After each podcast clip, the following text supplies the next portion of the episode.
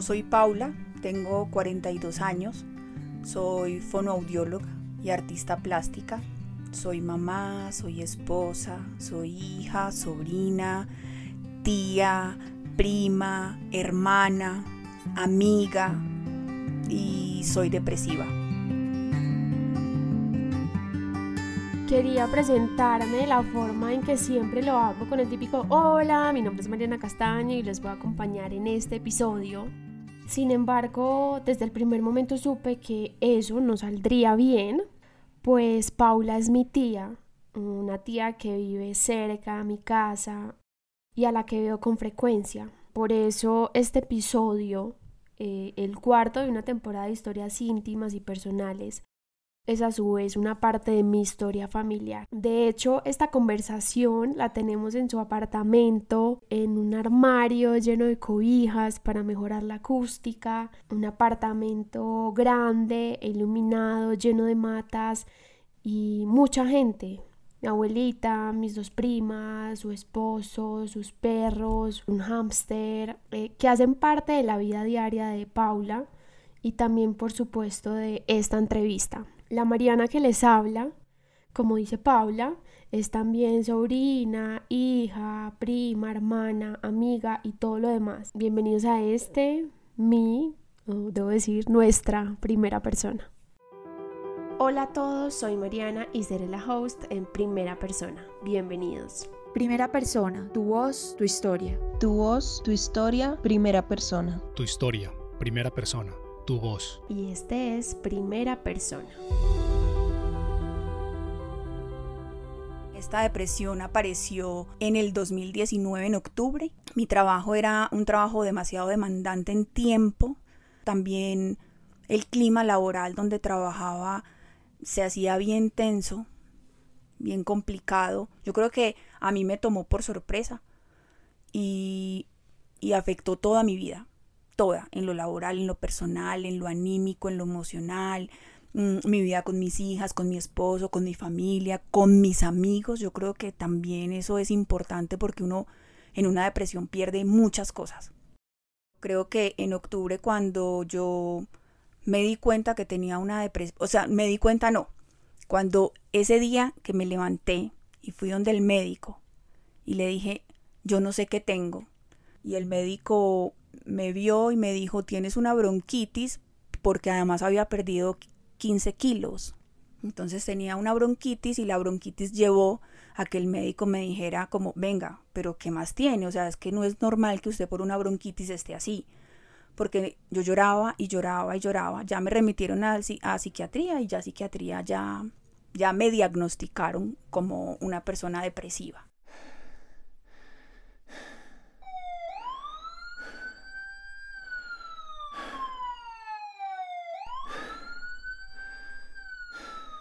Después de ese diagnóstico, claro, me internaron. Era altamente una paciente con probabilidad de suicidio. Estuve dopada, no recuerdo nada. Esa semana estuve en la clínica, salí medicada y a los ocho días, ocho, diez días más o menos, vuelvo a tener una crisis depresiva donde pienso otra vez en quitarme la vida. Y yo creo que en ese momento uno empieza a pensar mucho como en su vida. Y ahí es donde unas personas, seguramente no todas, sanarán. Yo recuerdo que un día estábamos en la casa, en realidad eran como las 5 de la tarde, estaba sola con mi mamá y sonó su celular.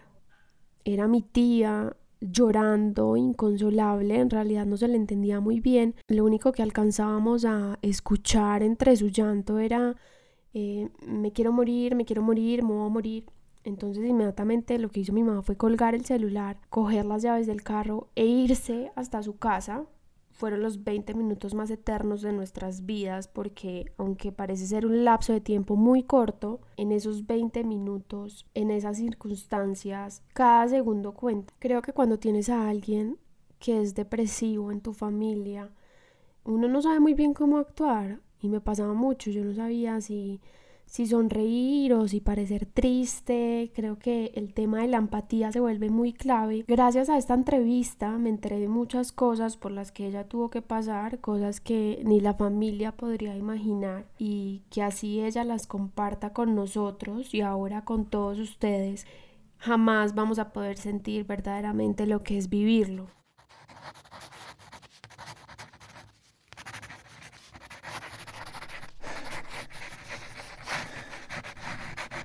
Como una mancha negra, como si fuera tinta, como si te regaran tinta por dentro, tinta negra, donde tú te nublas y no alcanzas a, a ver más allá y el problema más mínimo para ti es el caos. Lo que entiendo es que la depresión lo que hace es, el, el cerebro lo que pasa es que se apaga y lo único que queda como alumbrando es ese sentimiento como de sobrevivir, y ahora entiendo también, no lo estoy justificando porque también lo pensé y lo intenté, pero entiendo cuando las personas se suicidan, que uno dice pues tan cobarde o muy valiente, o sea, es cierto, están los dos puntos. Ay, es que era muy cobarde y no podía asumir las cosas, o tan valiente que se tiró de ese puente.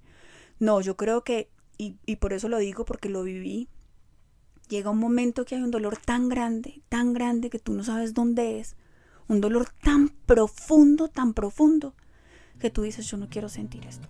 O sea, y no me lo va a quitar nada.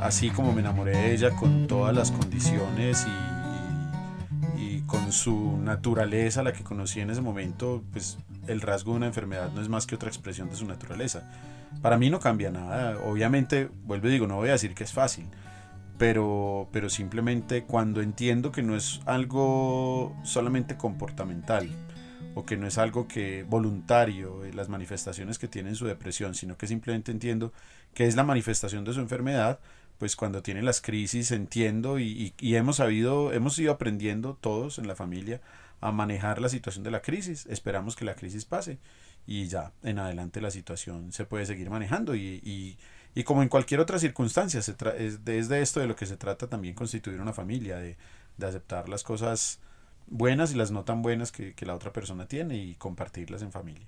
Los últimos meses de 2019 y los primeros meses de este año fueron los más difíciles. Paula duró cuatro meses incapacitada del trabajo, luego renunció y por si fuera poco, el gobierno nacional decretó el aislamiento obligatorio por los casos de coronavirus que en ese momento apenas empezaban a surgir en Colombia.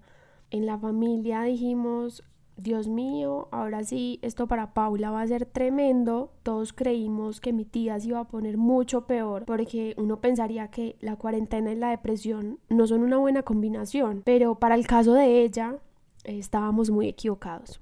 Digamos que en la depresión me dio, sí, claro, esas fobias, pero la mía era social. Entonces yo no quería salir, ver a la gente, siempre estar aquí, solo aquí. Entonces el gobierno, digamos que toma la decisión de vamos a entrar a cuarentena y para mí fue un alivio, porque dije, ay, qué maravilla, no tengo que ver a nadie, nadie tiene que venir a visitarme, eh, esto es lo mejor que me puede pasar. Y para mí esto, si se va así todo el año, sería maravilloso sin ser egoísta, ¿sí? O sea, pensando en mí, pero sin ser egoísta, o sea, en mí, en mi enfermedad, en que en que sé que la gente tiene que trabajar, yo igual tengo que empezar a buscar y a reanudar nuevamente mi vida como era antes. Pero yo creo que para mí ha sido un proceso sanador. Yo creo que en todo el proceso de recuperación yo he tenido la fortuna de poder hacerlo y hacerlo bien. Ahora, si a mí me da una crisis, la niña pequeña o la grande, por ejemplo, me dicen, ¿tienes crisis? Y yo les digo, sí y simplemente me dicen, estamos aquí, te apoyamos. Tú sabes que estamos aquí, te amamos, pero se hacen a un lado, o sea, están pendientes, pero están ahí. Entonces para mí ha sido, por eso te digo, un alivio, ha sido un alivio, digamos, estar aquí en la casa. No está mal que esté triste y no significa que ella sienta tristeza, solo que está, pues, tiene una enfermedad. Pues hay que darle muchos abrazos y hay que siempre entender que ella no, no, no significa que esté triste o que algo le esté afectando, sino que pues a veces son las crisis y todo eso que le da. A ti no te dicen como cuando esté llorando, haz tal cosa o dale tal pasta, sino que lo, lo primero que me dicen siempre es déjala llorar, déjala que se desahogue y pues ver a la mamá llorar es muy difícil.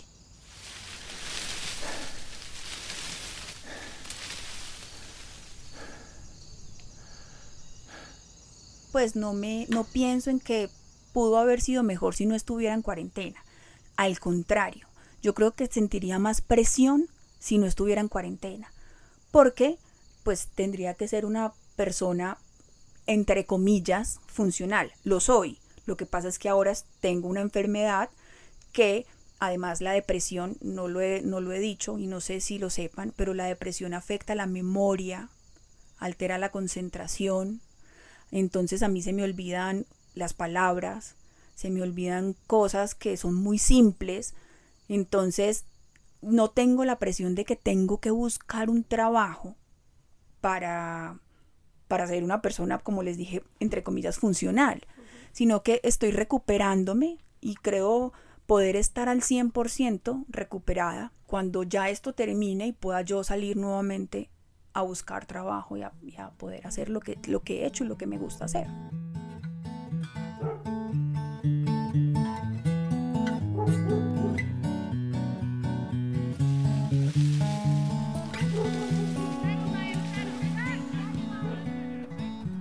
Paula feliz se levanta, eh, arregla pues las cosas ahora pues que estoy en la casa, ¿cierto? Porque antes igual era el trabajo, pero ahora que estoy en la casa entonces eh, salgo de la cama, me baño, lo primero que hago siempre es bañarme, tender la cama, dejar mi cuarto limpio.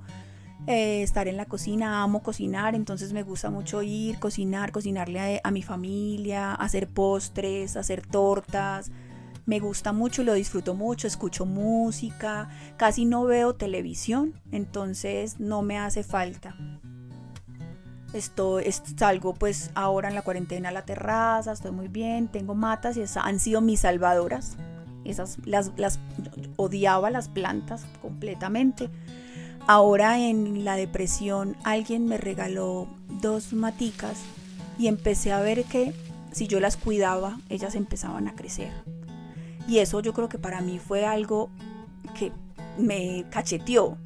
Como si tú me echas agua, yo crezco, pero si me echas mucha también me ahogo. Entonces empecé a cuidarlas, a cuidarlas y ya estoy llena de matas, me encantan, entonces salgo, las replanto nuevamente, las limpio, les hablo, bueno, me encanta. Pero cuando se acabe la cuarentena, ¿qué va a pasar? No quiero pensarlo, porque mira, el ser humano siempre vive o en el pasado o en el futuro, pero nunca vive en el presente.